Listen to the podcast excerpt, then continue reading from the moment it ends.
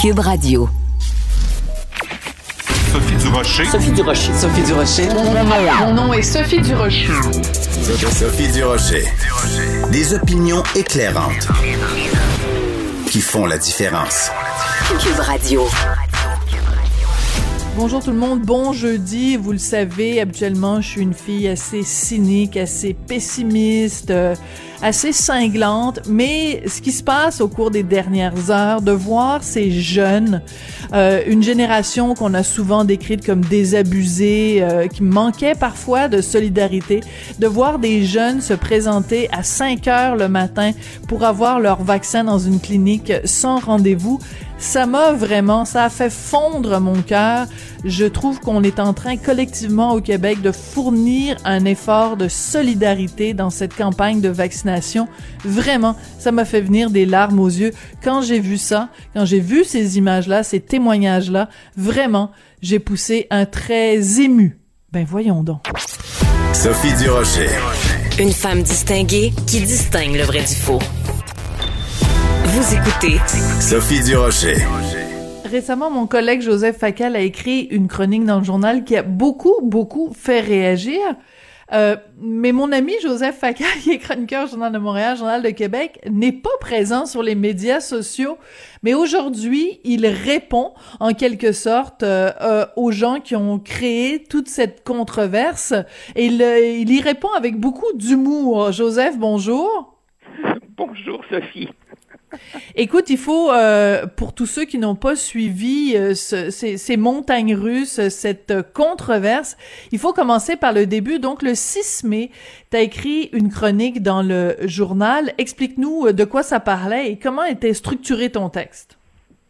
Oh, écoute, controverse, tempête, on aurait presque envie d'ajouter tempête dans un verre d'eau si on conserve la santé mentale de se dire qu'il faut distinguer ce qui se passe euh, sur les médias sociaux de ce qui se passe dans la société en général. Mais bon, en fait, pour, pour faire courte une longue histoire, j'ai écrit d'abord une chronique où je pointais du doigt ces excités euh, au sein euh, de Québec solidaire qui s'appelle le collectif antiraciste décolonial, la gang, si tu veux, qui s'estime persécutée au sein de Québec solidaire et qui trouve que les propos d'Amir Attaran sur le Québec sont tout à fait justifiés.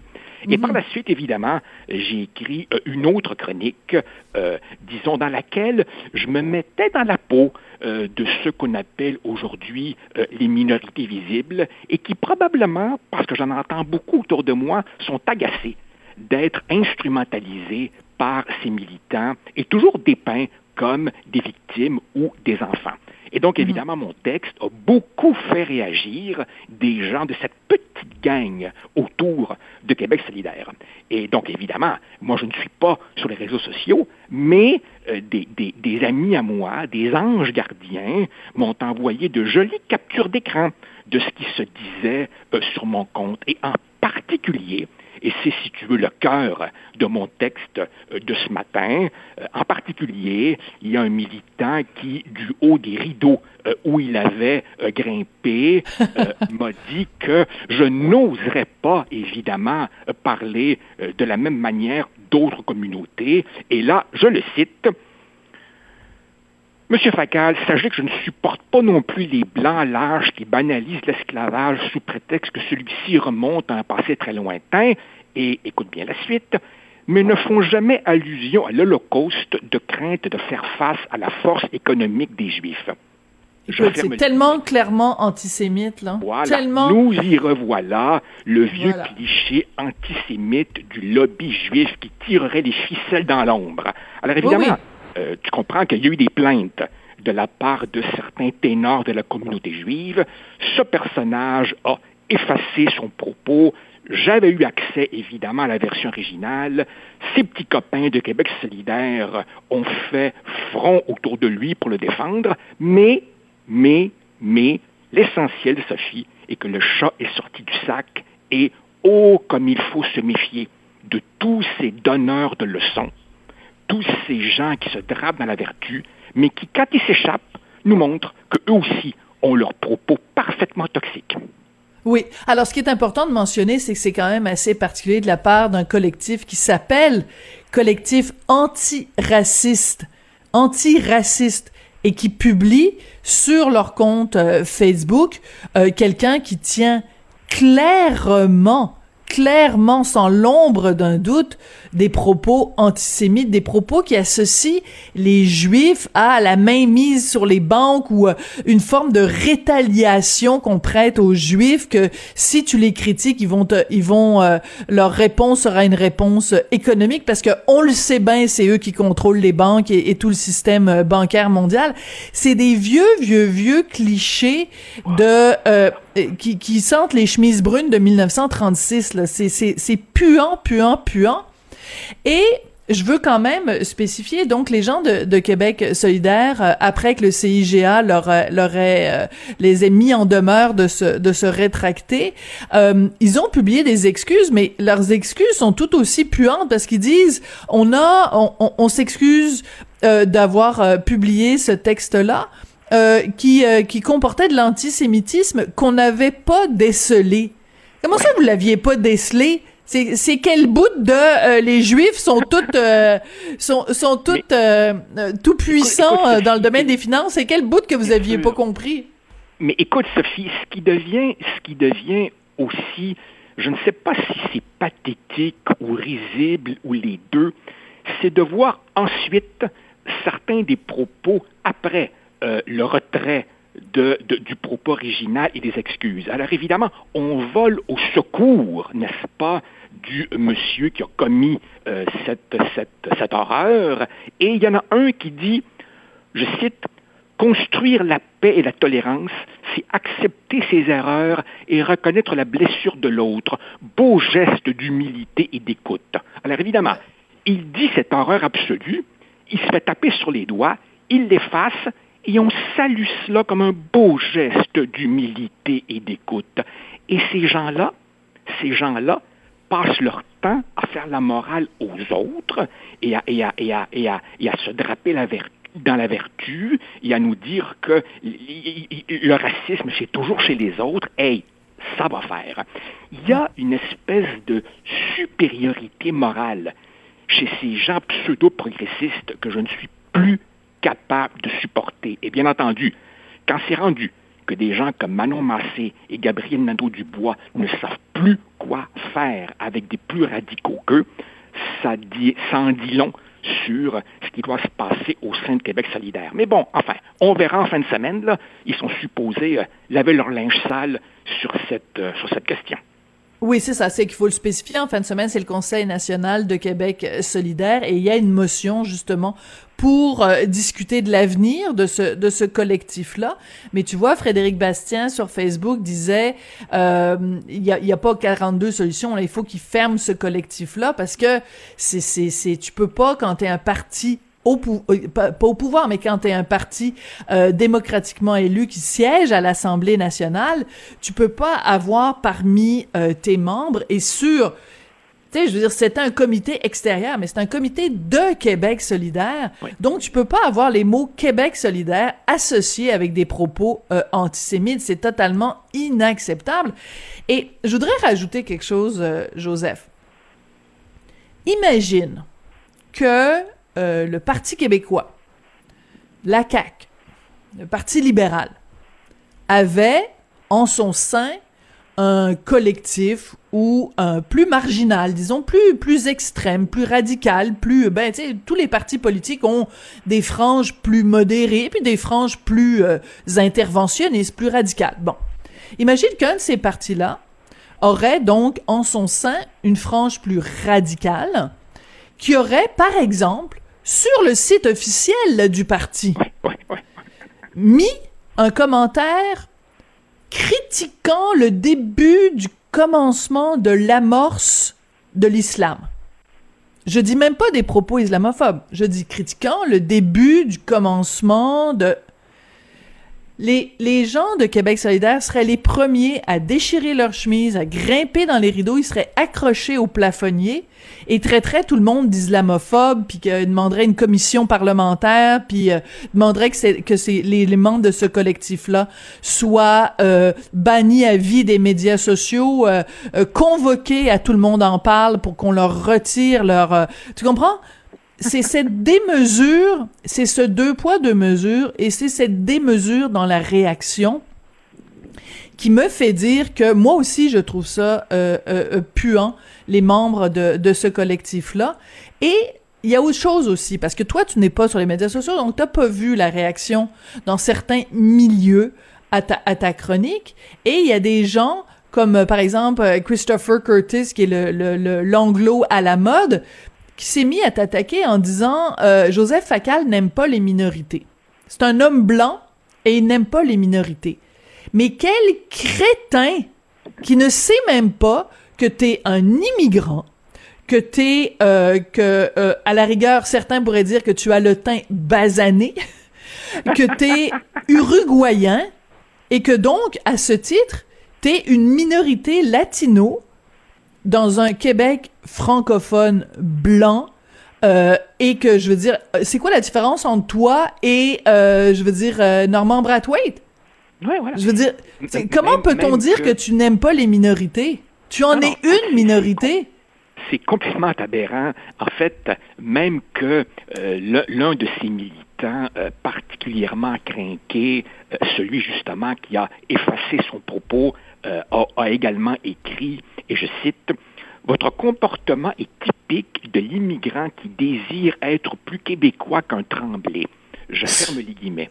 Alors tu comprends, Sophie, la logique perverse qu'il y a dans, dans, cette phrase. Pour lui, le bon immigrant, c'est l'immigrant qui ne devrait pas essayer d'être trop, trop québécois. On a presque envie de lui demander, mais combien de décennies il faut avoir habité euh, dans un endroit pour pouvoir dire j'y suis chez moi. Probablement que lui dirait non, non, je dois toujours exalter, bien sûr, ma différence.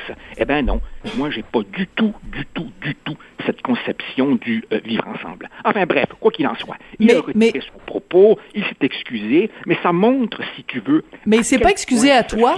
Il, il, faut il ne s'est pas excusé à toi. Oui, il faut. Il s'est pas excusé à toi. Québec solidaire ne s'est pas excusé à toi. Et, euh, il reste que euh, je, je, je, tiens à le souligner, toi, pendant ta carrière, tu n'as jamais utilisé la carte de l'immigrant. T'as jamais utilisé la carte de la victime. T'as jamais utilisé la carte de je suis membre d'une minorité, donnez-moi un traitement euh, particulier. Tu n'as jamais utilisé cette carte-là. Puis il faut le faire quand même. T'as as milité et t'as été euh, euh, partie prenante d'un projet collectif qui est l'indépendance du Québec. Donc, je veux dire, puis là, aujourd'hui, il faudrait te reprocher d'avoir voulu, en tant qu'immigrant, faire partie de ce projet collectif-là québécois. T'es trop québécois, Joseph? C'est quand même le bout du bout en 2021. Je, te remercie de, prendre ma défense et de plaider ma cause avec autant d'éloquence. Euh, merci beaucoup, ça me touche profondément ce que tu dis. Parlons du français. Joseph, parce qu'on a assez euh, gaspillé de salive pour parler de, de ces gens-là. Euh, écoute, parlons du français parce que aujourd'hui, le ministre Simon Jolin Barrette va rendre euh, public sa réforme de la loi 101. Il faut préciser qu'au moment où on se parle, il est 9h39, donc euh, ce segment est préenregistré. Donc au moment où on se parle, on ne sait pas exactement quelle est la teneur de cette réforme de Jolin Barrette. Je veux euh, parler avec toi justement en tant tant qu'ancien euh, euh, député ministre péquiste, qu'est-ce qui, euh, pourquoi c'est si important? Si tu devais expliquer, mettons, à un anglophone ou à un néo-québécois qui vient d'arriver au Québec, pourquoi c'est si important la loi 101? Oh mon Dieu. Écoute, Sophie, il faut renverser un quart de siècle de négligence linguistique il y a bien entendu eu l'incroyable laisser-aller des années euh, Couillard-Charret. Il y a eu l'intermède du gouvernement impuissant parce que minoritaire de Mme Marois entre 2012 et 2014, mais la vérité oblige aussi à dire qu'après 1995 et la défaite référendaire, même les gouvernements Bouchard et Landry tétanisés par cette mm. défaite, euh, n'ont pas été aussi euh, vigoureux qu'ils auraient dû l'être. Donc, il y a un quart de, un quart de siècle de négligence à, à, corriger, plus évidemment, comme obstacle supplémentaire, cette ère du temps qui pose comme liberticide toute restriction au libre choix et qui souvent d'ailleurs confond l'ouverture avec l'effacement de soi, comme si euh, le français était une entrave, un dérangement, un obstacle, avec évidemment pour résultat que euh, le gouvernement du Québec ne respecte même plus ses propres lois en fonctionnant finalement dans la langue que choisit l'usager. Dans des municipalités, euh, évidemment, on a le statut de municipalité officiellement bilingue, alors que le pourcentage Mais d'anglophones est extrêmement faible. Le français recule dans les commerces, dans l'affichage, dans les milieux de travail. Dans l'enseignement supérieur, au cégep et à l'université, les progrès euh, de l'anglais sont fulgurants. La francisation des immigrants est un échec complet. La régionalisation des immigrants à l'extérieur de Montréal également. Et bien entendu, ce fit décennie après décennie après décennie de débats linguistiques. On est encore en train de devoir expliquer à des gens la différence qu'il y a entre le bilinguisme individuel, Bien entendu qu'il faut apprendre l'anglais et parler le plus de langues possible, et le bilinguisme institutionnel qui, au hmm. fond, pose la question de savoir dans quelle langue veut-on que soit la vie publique au Québec.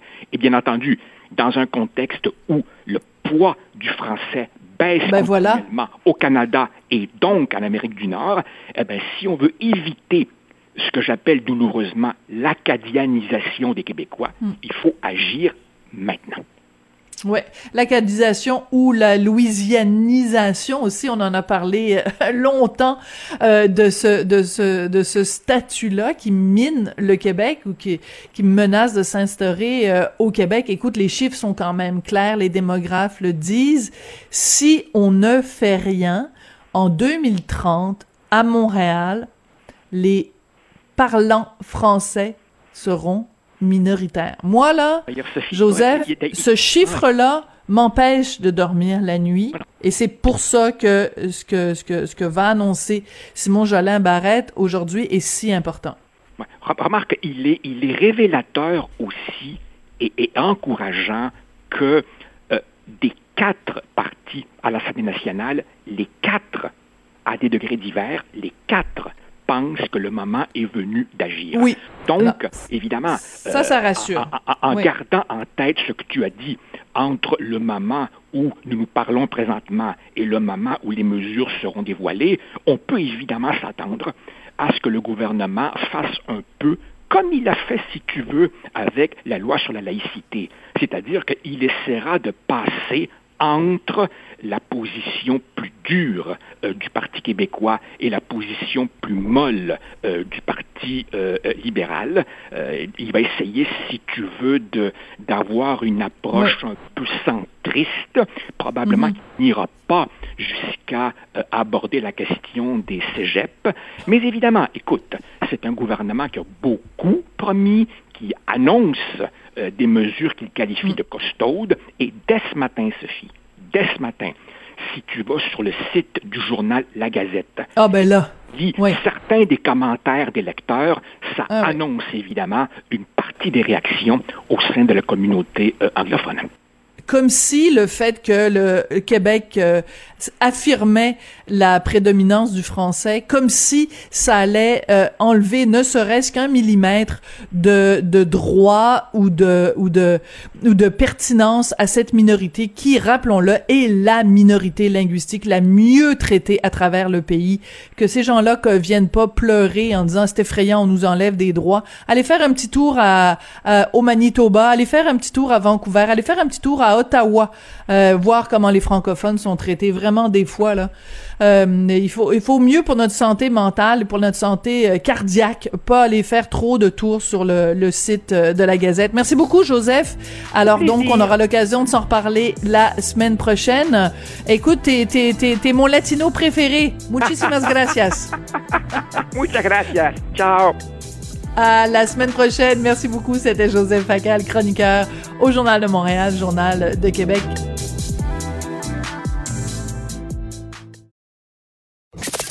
Avertissement. Cette émission peut provoquer des débats et des prises de position pas comme les autres. Vous écoutez Sophie Durocher.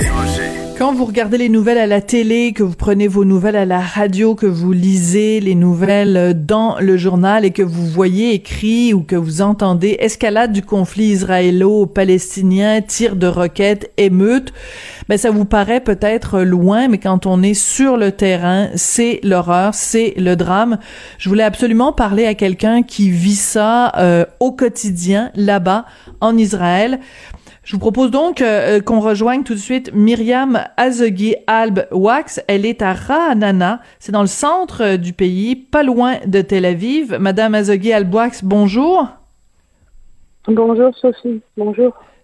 Myriam, euh, première question, comment allez-vous?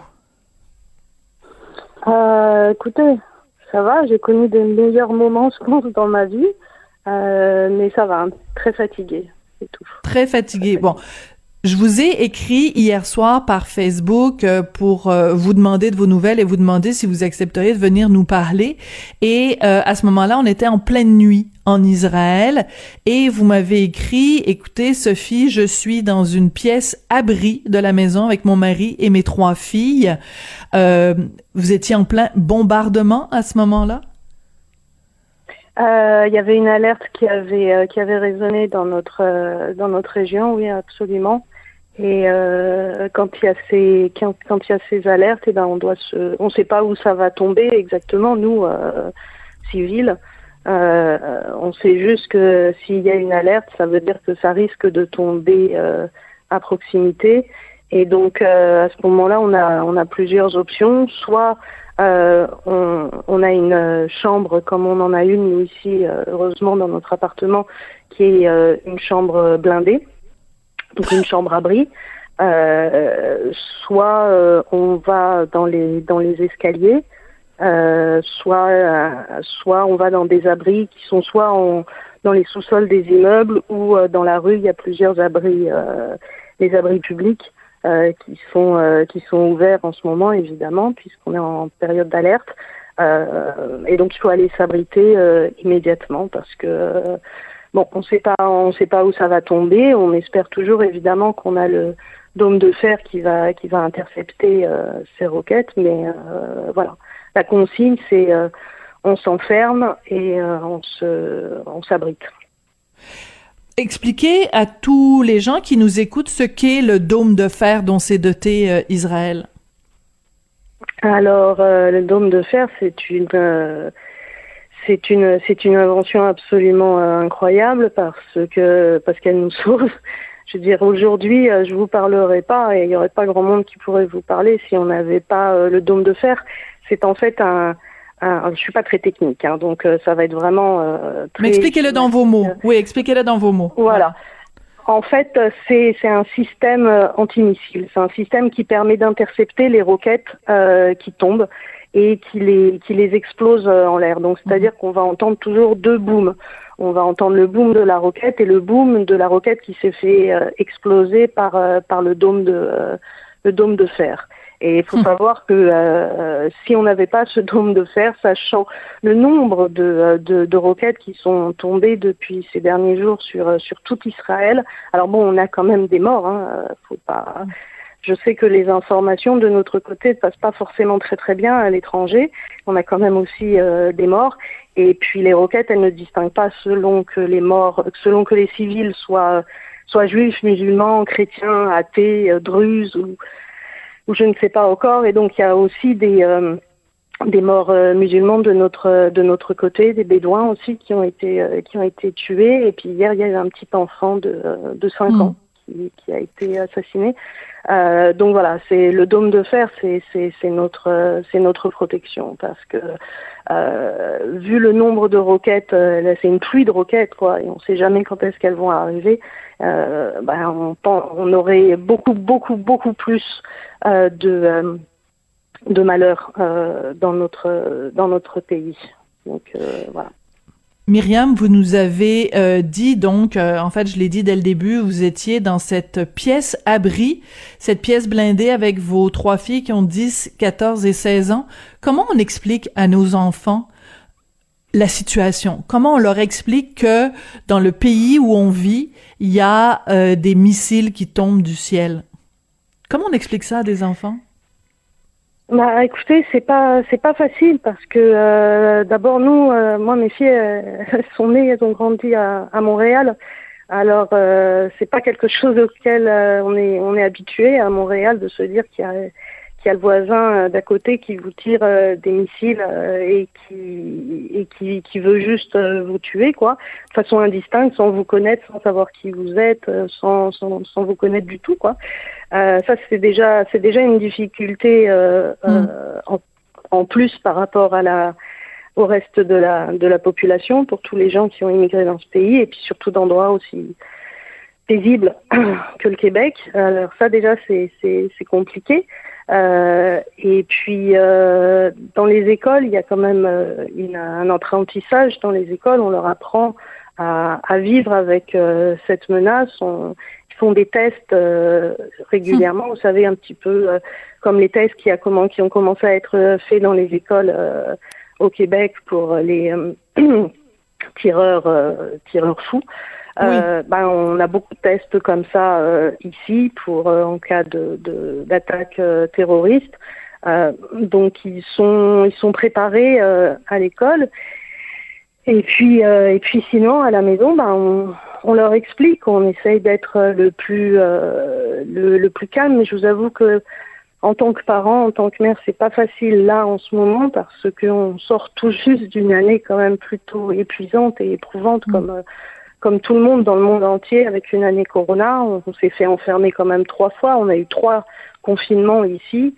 Euh, l'économie a pris un, un, coup sévère et puis nous, les écoles ici ont été fermées. Moi, ma fille de 14 ans n'a pas eu d'école du tout, du tout, c'est-à-dire uniquement par Zoom. Euh, depuis euh, depuis le 15 septembre jusqu'à là, il y a, y a à peine un mois, quoi. C'est-à-dire qu'elle est à peine revenue à l'école. Donc c'est on, on, est déjà sur un terrain qui est assez euh, difficile. Euh, et ça c'est c'est pas c'est pas simple parce que dans les familles en ce moment c'est pas mm. facile. On se retrouve une fois de plus à être euh, enfermé euh, à la maison. Et puis, vous savez, je vais vous dire aussi ce qui est un petit peu difficile, c'est que euh, il faut leur apprendre aussi à, à ne pas haïr. Parce que c'est difficile de, de, de, quand on est un enfant, de se dire, bah, je le connais pas, j'ai jamais vu. Euh, et puis juste me, me tuer. Et puis ma vie elle est complètement bouleversée. Je peux plus aller voir mes copains mes copines. Je peux plus sortir parce qu'on sort pas là en ce moment. Mhm. on sort de façon euh, sporadique pour aller euh, se ravitailler pour euh, voilà. Mais c'est c'est difficile de leur expliquer aussi qu'il faut surtout pas surtout pas tomber dans la haine de euh, de l'autre parce que parce que c'est ça le but quoi. Je veux dire, c'est le but des terroristes, c'est que euh, c'est c'est que tout le monde se, se haïsse et puis c'est ce qu'ils essayent de faire. Vous savez bien qu'il y a des qu'il y a des émeutes en ce moment euh, mhm. dans notre pays de de, de part et d'autre et c'est ce qui, ce qui est pour moi le plus inquiétant. Je vais vous dire même plus que les oui plus que les roquettes plus que ces émeutes donc où euh, donc euh, des, des, vraiment où les gens viennent euh, au, au, point en fait où des armes il y a des affrontements dans les rues entre des, mm. des juifs et des arabes. Ça ça vous inquiète mm. plus pour l'avenir d'Israël et pour l'avenir de vos filles que les tirs de roquettes? Ouais, complètement.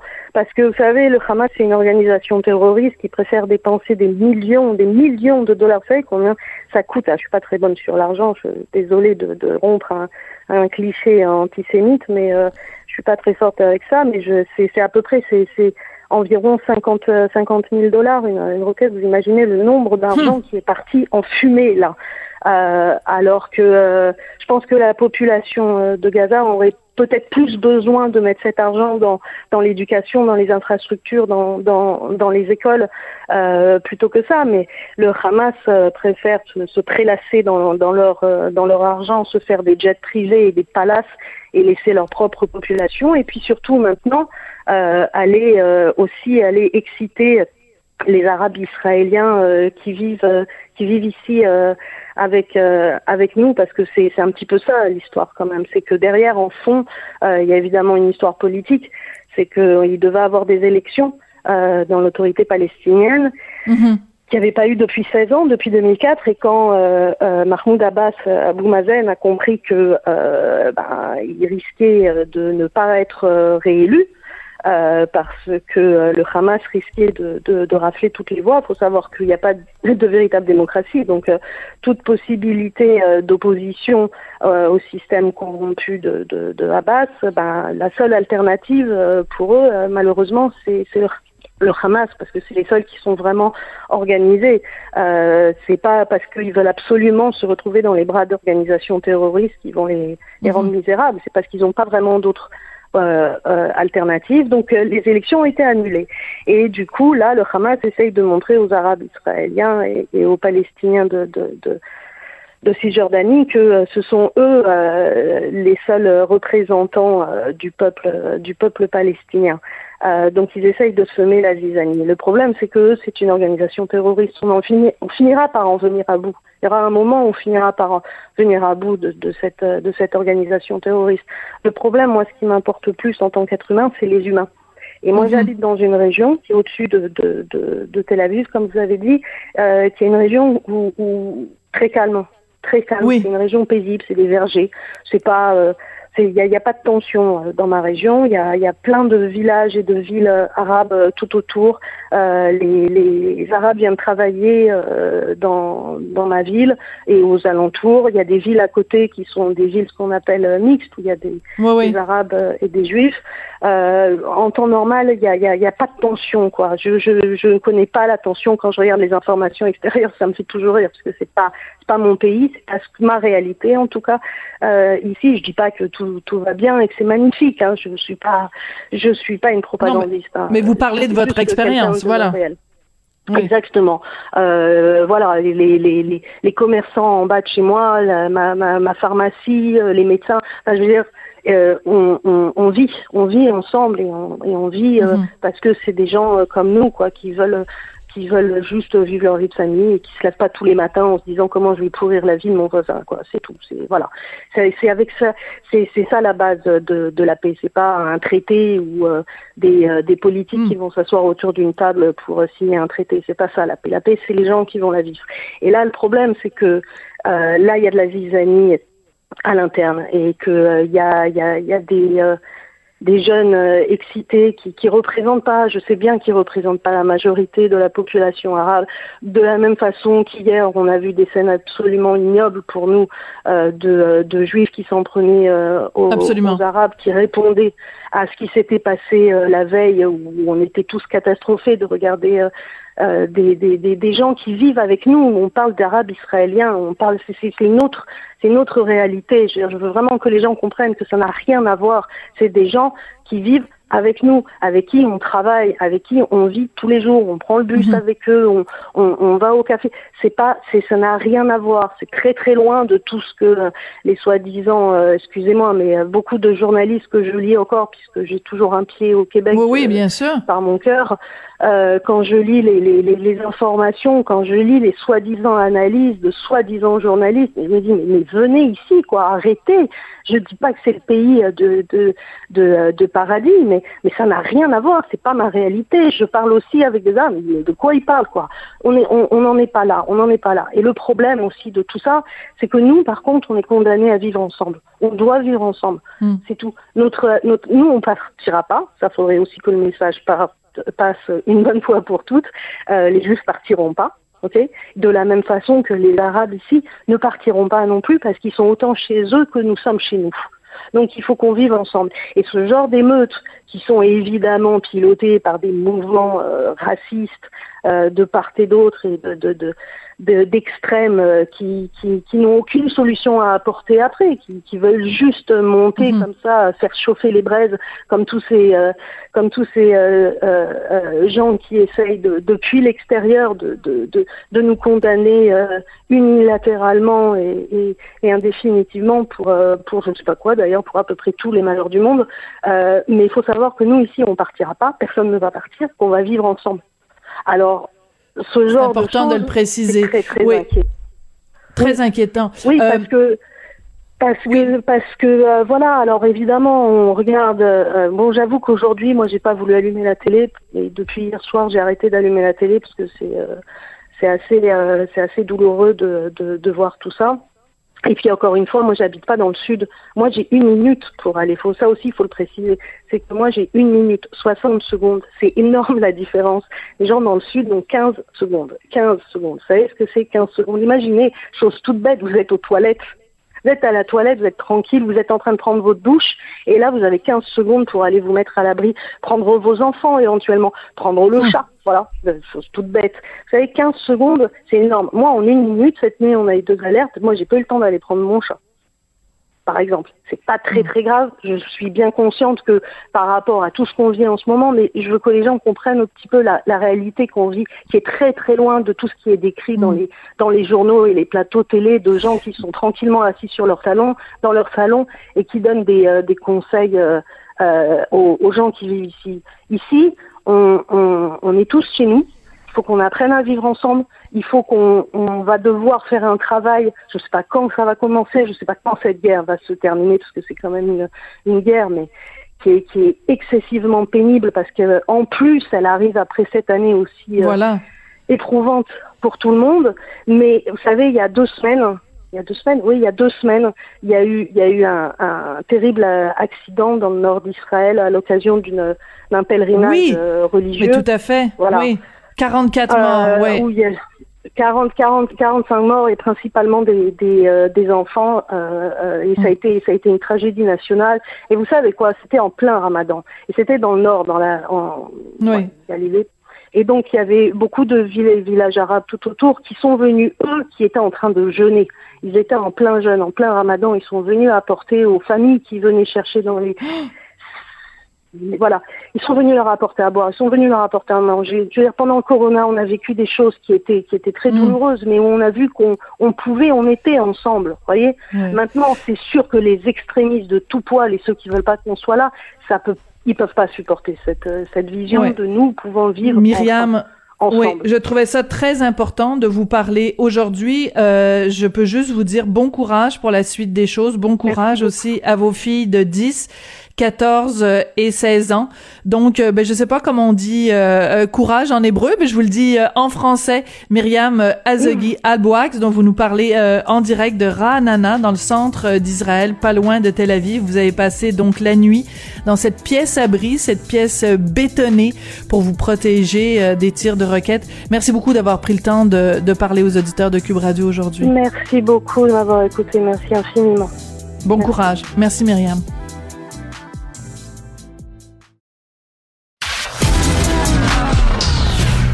Culture aux affaires publiques. Vous écoutez Sophie Durocher. Cube Radio. Il et elle ont été nos anges gardiens pendant la pandémie, vous savez, dont je parle bien sûr des infirmières et infirmiers du Québec. Chaque année, il y a une grande fête euh, donc euh, où on remet des prix, les prix Florence aux euh, infirmiers infirmières qui ont vraiment qui se sont démarqués pendant l'année. Alors vous pensez bien que cette année, il y avait vraiment l'occasion de souligner l'excellence dans la profession. Euh, je vous propose une avec Sonia Eppel. Est infirmière praticienne spécialisée en soins aux adultes à l'Institut de cardiologie de Montréal et elle est euh, récipiendaire du prix Florence 2021 pour son engagement professionnel. Madame Eppel, bonjour. Bonjour, Madame de Rocher. Alors, deux choses, bravo et merci. bravo pour euh, ce prix Florence. Merci pour tout le travail que vous et vos collègues vous fournissez déjà en temps normal, mais encore plus en période de pandémie. Parlez-nous un petit peu de ces prix Florence. Pourquoi ils s'appellent Florence et pourquoi c'est important euh, dans votre profession? Euh, Florence Nightingale. Mhm. monde connaît ou presque, que je crois, et en fait est une pionnière de la formation de la profession. Euh, donc, chaque année, euh, l'Ordre des infirmières reconnaît des Florence, je vais le dire comme ça, des Florence, des infirmières qui ont, qui ont contribué d'une façon quelconque, mais de façon importante à la profession. Euh, et donc, cette année, j'ai eu le, la chance, l'opportunité de remporter le prix euh, engagement professionnel et je me dépêche de vous dire que je veux partager ce prix. Euh, je saisis l'opportunité que vous me donnez de, de, dire que je veux partager ce prix-là avec plusieurs, plusieurs, plusieurs personnes et plusieurs infirmières avec qui j'ai travaillé durant des années, qui ont été pour moi des mentors, des guides. Alors, je pense que, c'est une occasion, la soirée des Florence, la semaine des infirmières, de célébrer l'infirmière. Et vous avez raison de leur dire merci. Oui, parce que bon, en temps normal, euh, on n'y pense pas tout le temps. Mais c'est sûr que depuis un an, depuis le 13 mars 2020, depuis l'arrivée de la pandémie, euh, c'est un incontournable. Euh, comment ça s'est passé, vous, votre année à l'Institut de cardiologie de Montréal, par rapport à une année, entre guillemets, normale? Mais ça a été une année intense. Je dirais que ça a été une année intense pour, pour tout le réseau, par ailleurs, Mme Durocher, mais bien sûr pour les infirmières qui sont euh, au quotidien au front. Euh, donc, ça a été une année où elles ont, euh, elles ont dû faire preuve de, de résilience, je dirais, d'une grande capacité d'adaptation. Elles ont, elles ont donné beaucoup de temps, beaucoup d'énergie. Elles, sont, elles ont été sorties de leur zone de confort, hein, définitivement, pour, mm-hmm aller euh, donner euh, du soutien à cette pandémie-là, ou enfin plutôt tenter de la combattre, mais c'est dans des activités autres, des activités de vaccination, des activités de dépistage, bref. Donc c'est une année intense, euh, définitivement. Elles sont probablement un peu essoufflées, mais, mais toujours tout aussi résilientes et engagées. Je pense qu'elles sont au front parce qu'elles sont en mesure de l'être, puis elles ont fait la différence, je suis d'accord avec vous. Oui. Euh, en même temps, il y a un côté triste, Madame Eppel. Euh, je m'explique on a l'impression que ça a pris cette pandémie-là pour que une partie de la population prenne conscience, que ce soit les préposés aux bénéficiaires, que ce soit euh, les même les employés d'entretien, euh, que ce soit vous, euh, les infirmiers, infirmières. On a l'impression que il a fallu que des gens meurent à pleine poche dans les hôpitaux, dans les CHSLD, pour que on prenne conscience de l'importance du rôle que vous jouez. Vous trouvez pas ça un tout petit peu triste? oui, on peut peut-être le voir ainsi. Vous avez raison. Peut-être que les travailleurs du réseau de la santé, dont les infirmières, mais vous en avez nommé avec raison bien d'autres. Euh, peut-être qu'on est des travailleurs dans l'ombre. Est-ce qu'on peut dire ça? Peut-être. Oui. Oui. Qui rend au contraire moins important le travail qu'on fait. Est-ce que la pandémie euh, a tourné un peu, et là je vais utiliser, je vais me permettre un anglicisme, un peu le spotlight sur le travail important que l'on fait dans le réseau de la santé? Bon, ben écoutez, j'ai envie de dire peut-être que ça, c'est une des petites bonnes choses. Il n'y en a pas eu beaucoup à cette pandémie-là, là. mais peut-être une des petites bonnes choses qui, qui aura euh, permis de mettre un peu plus sur la sellette euh, le travail extrêmement important, nécessaire, essentiel des, de tous les travailleurs du réseau de la santé, en fait. Oui, on l'oublie, hein? 80 000 infirmières et infirmiers, c'est énorme. Alors cette euh, soirée-là, cette soirée-là, la fête donc de, de des Florence 2021, euh, c'était animé virtuellement évidemment parce qu'on peut pas se, se, réunir en personne cette année. C'était animé par France Baudouin et ce que j'en vois comme description sur le site euh, de l'ordre des, des, des, infirmiers infirmières du Québec, c'est que euh, il y a eu bon des, des, des, hommages en musique et aussi un, un hommage de David Goudreau. Euh, comment, euh, de quoi il a parlé, David Goudreau, et à quel point ça vous a touché, euh, Madame? En fait, je ne vais surtout pas tenter de répéter ce que David Goudreau a fait et a fait tellement bien. Oui. Euh, c'était tellement senti, mais en fait, qu'est-ce que ça nous a fait? Ça nous a touchés. C'était, c'était magnifique, c'était parlant, c'était encore une fois senti je pense que cette fête-là, vous parlez de la fête des Florences là, et, de David Goudreau et de son hommage, en fait.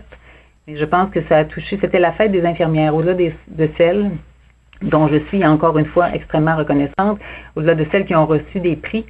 C'était la fête, je crois que l'Ordre des infirmières, euh, France Bourdouin, vous l'avez nommé, mais toute son équipe euh, se sont donnés pour rendre hommage aux infirmières, au-delà de celles qui ont reçu des prix. Et encore une fois, là, nous étions tous d'accord pour dire qu'on partageait ces prix-là. Donc, c'était un hommage fantastique, une magnifique soirée.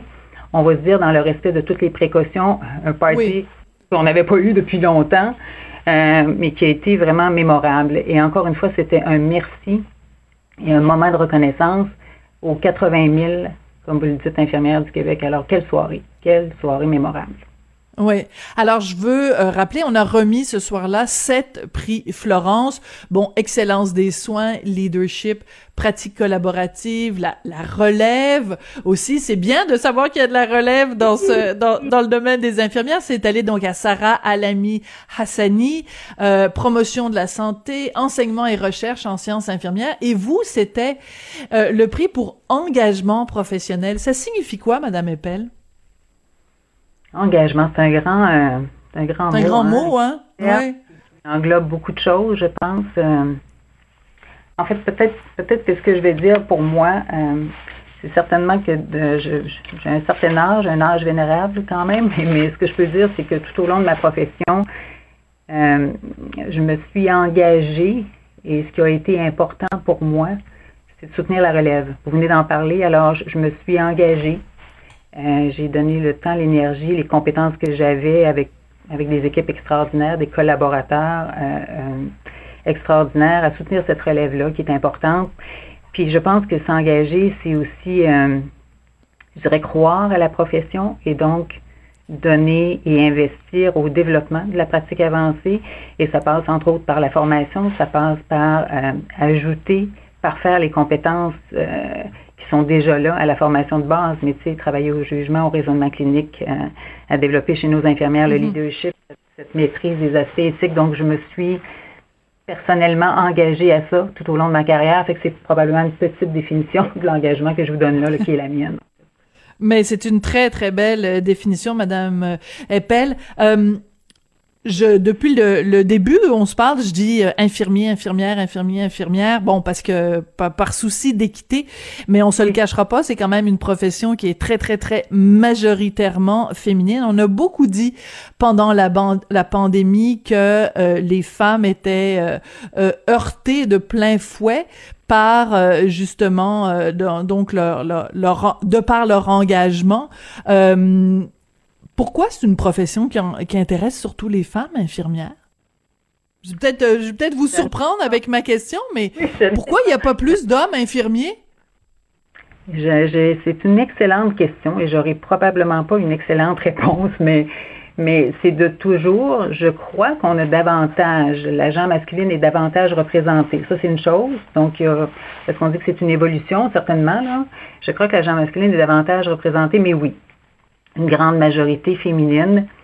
Est-ce que le soin, est-ce qu'il y a quelque chose d'historique, de social, de génétique? Mon Dieu, quelle est la bonne réponse? Je ne sais pas. Je ne sais pas, mais, mais oui, on est majoritairement euh, des femmes et je pense, je pense que de, le soin est peut-être euh, encore socialement euh, associé à la femme. Je ne sais pas. Je ne sais pas. Mm. Je n'ai pas de bonne réponse, mais je vous dis que la genre masculine et recruter davantage, est intéressé davantage, et on est heureux qu'ils joignent les rangs. Définitivement. Oui, il y en a un d'ailleurs hein, qui a gagné un prix parmi les sept. Il y en a quand même euh, David Gourde, donc, qui est euh, infirmier clinicien. et lui, il a gagné le prix Florence de la pratique collaborative. Donc, un sur sept, il y a quand même, il y a quand même d'espoir. Euh, Madame Eppel, il nous reste une minute. S'il y a quelqu'un qui nous écoute et qui a envie de s'engager dans cette carrière-là comme infirmière, quel conseil vous lui donneriez? Euh, est-ce que je lui donne des conseils? Je lui dis que c'est la plus belle profession du monde. Euh, vous allez dire que c'est cliché, mais bon, c'était plus fort que moi, définitivement. J'y crois foncièrement. Euh, il, faut, leur dire que c'est une profession enrichissante à tout point de vue. Évidemment, au plan des connaissances, de l'expertise qu'on y acquiert, riche de, de, de contacts humains. Hein, mm. c'est inhérent à la profession. Alors, je pense qu'il faut leur dire ça. Euh, je pense qu'il faut promouvoir, il faut, faut euh, leur dire que c'est la profession infirmière donne aussi de multiples possibilités de plan de carrière, tant au plan académique qu'au plan clinique ou, en combinaison des deux. Je pense que euh, toutes ces raisons sont excellentes d'opter pour la profession infirmière et Dieu sait qu'on en a besoin. On en a besoin. On a besoin de relève et quand je vous disais tantôt que je m'y suis consacrée, elle m'épate cette relève. Alors il faut l'encourager avec, euh, avec entre autres ces différentes raisons-là. Vous, pourquoi vous êtes devenue infirmière, Madame Eppel? Oh mon Dieu. Vous fouillez dans ma mémoire parce que comme je vous disais tantôt, j'ai un âge vénérable, mais, mais ce dont je me souviens clairement, c'est qu'il y avait euh, il y avait plusieurs infirmières dans ma famille, donc euh, j'avais plusieurs amis qui se destinaient aussi à la profession infirmière. Donc ça a été très inspirant pour moi et ces gens-là, ces femmes-là aussi à l'époque, avaient l'air tellement heureuses dans ce qu'elles faisaient.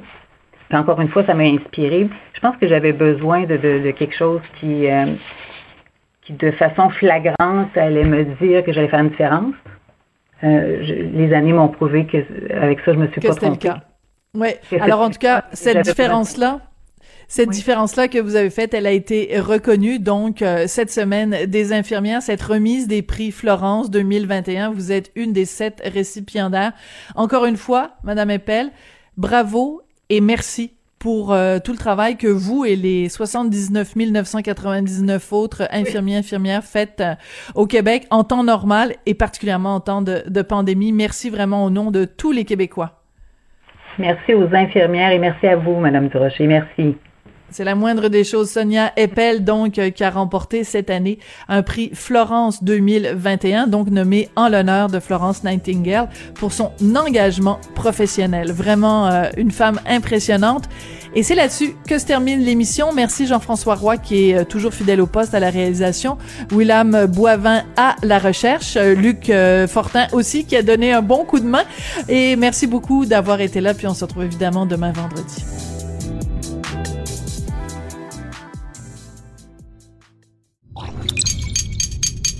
Cube Radio.